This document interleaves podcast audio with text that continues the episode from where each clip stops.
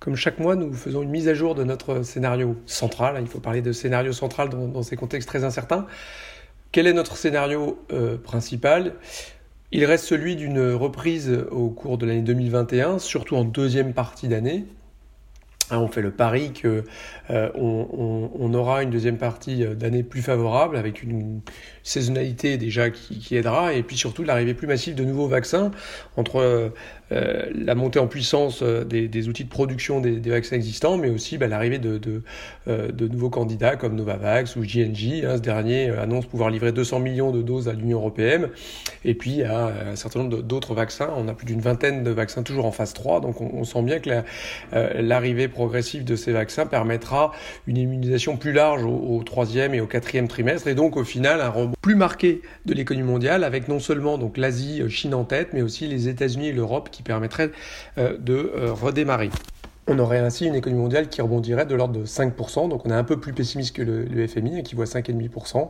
Mais voilà, les conditions monétaires vont rester très accommodantes. Hein. On a euh, encore des taux négatifs pour quasiment un quart des banques centrales du, monde, des conditions monétaires très favorables, des quantitative easing qui vont continuer. Et pour nous, pas de hausse des taux avant, euh, avant 2023.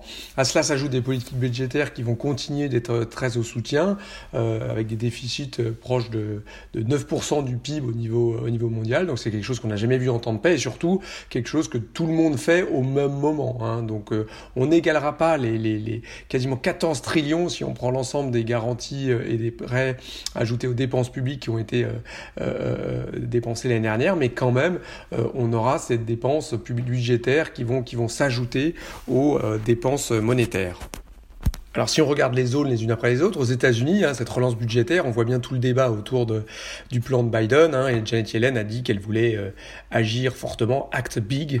Euh, donc on voit bien que les, dépenses budgétaires, après 15 euh, points de PIB de dépenses supplémentaires l'année dernière, puis plus 4 points de PIB en décembre, euh, ce plan de Joe Biden, si c'est 1,9 trillion, bah, lui seul pourrait rajouter quasiment 9 points de PIB par rapport au, au, au, niveau euh, du PIB post-Covid américain. Donc on aura un effet très fort, sans doute sur la consommation, surtout si les fameux 2000 dollars euh, promis vont, vont dans les l'escarcelle des ménages américains. Et puis toute cette épargne de précaution, on avait encore 13% d'épargne aux États-Unis en fin de, en fin, au dernier trimestre. Tout ceci fait qu'on pourrait avoir quand même un rebond de la croissance assez fort aux États-Unis, un proche de 4% en 2021. Et donc, euh, compte tenu d'une récession hein, finalement pas si pire que ça aux États-Unis, hein, c'est moins marqué qu'en 2008-2009, on aurait une économie américaine, selon nous, qui pourrait retrouver dès la fin de l'année les niveaux de PIB euh, euh, pré-Covid.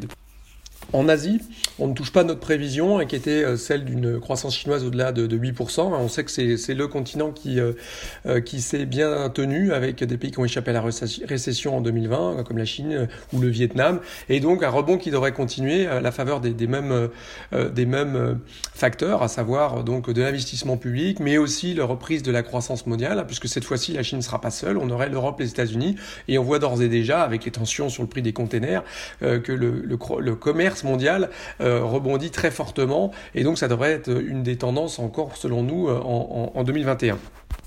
En Europe, finalement, on a eu un quatrième trimestre un peu meilleur que ce que nous prévoyons, et donc euh, euh, la récession un peu moins marquée en 2021, moins 6,8 avec les chiffres du quatrième trimestre qui viennent de, tomber.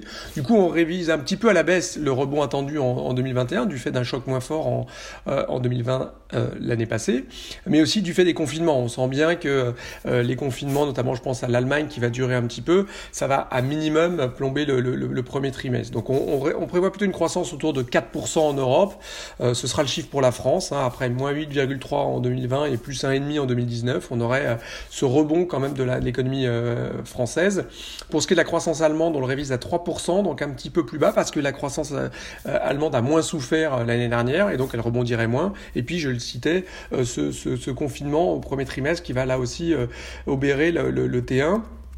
L'Espagne et l'Italie rebondiraient respectivement de 5,5 et 4,2% après les baisses de 11 et 8,9% en 2020. Euh, donc on aurait une Europe qui, euh, qui rebondirait de l'ordre donc 4% et qui retrouvait ses niveaux de PIB, mais seulement que sans doute dans, dans la, deuxième partie, même la fin de 2022 dans, dans, dans ce contexte-là. On continue de penser que côté marché, on ne devrait pas avoir trop d'inflation encore en 2021. Hein, on aura une inflation américaine qui va revenir proche de son objectif, notamment avec des effets de base. Et Et puis il faudra surveiller l'effet des, des hausses des salaires minimums, mais on voit que c'est pas encore gagné, que ça concerne sans doute autour de 25 millions de personnes seulement entre guillemets. on n'a pas forcément l'idée d'un gros gros choc inflationniste à ce stade. Donc dans ce contexte, on pense que les, les, taux d'intérêt remonteraient, oui, mais que progressivement. Et donc on, garde un peu nos prévisions du mois dernier, donc 1,7 pour le 10 ans américain d'ici la fin de l'année, et toujours des taux négatifs en Europe, moins 0,3% pour le, pour, le, pour le Bund. Et donc si les taux restent bas, ben on reste toujours euh, avec un taux de rendement des actions hein, qui va se comparer favorablement. Hein. C'est toujours un petit peu ça, ce TINA, there is alternative. Et donc pour nous, les, actions devraient continuer de bien performer euh, euh, cette année. Le crédit, lui, restera soutenu par les injections de liquidités. Hein. On voit bien la BCE qui est quasiment officiellement en spread contrôle.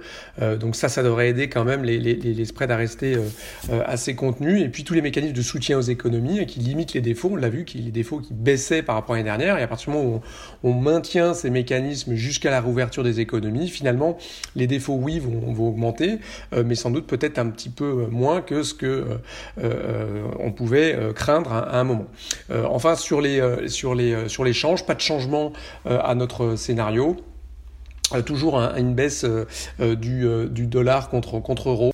On voit l'euro se terminer autour de 1,26 à la fin de l'année, mais cet affaiblissement du dollar finalement sera assez généralisé contre les, devises émergentes qui bénéficieraient donc du réouverture des économies, du rebond du commerce mondial, euh, et ça profite également à la devise chinoise qu'on voit là aussi terminer autour de 6,35. Enfin, côté matières premières, le pétrole devrait rester en moyenne autour de 55 dollars euh, pour, le Brent, 57 en fin d'année. Euh, avant de rebondir quand même sans doute en 2022, il va y avoir des, commencer à y avoir des problèmes d'offres par rapport à la demande avec du sous-investissement durant cette crise du, du Covid. Et puis l'or finira pour nous l'année autour de 1720 dollars l'once. Voilà, donc quelques révisions cette, euh, ce mois-ci de nos prévisions euh, euh, financières pour l'année qui vient. Donc avec un scénario qui reste bien évidemment très marqué par l'évolution du, Covid et surtout des vaccins, cette course contre la montre qui fera que soit l'année ressemblera furieusement à 2020, à savoir un, vaccin hors de contrôle qui nécessite des reconfinements à répétition, soit la course est gagnée par les vaccins, l'immunisation collective permet de rouvrir les économies en deuxième partie d'année et donc avec un rebond marqué et donc ce serait le, début de la fin de cette crise du Covid. On continue à penser que le scénario central penche un peu plus vers ça. Bonne journée à tous et très bonne semaine.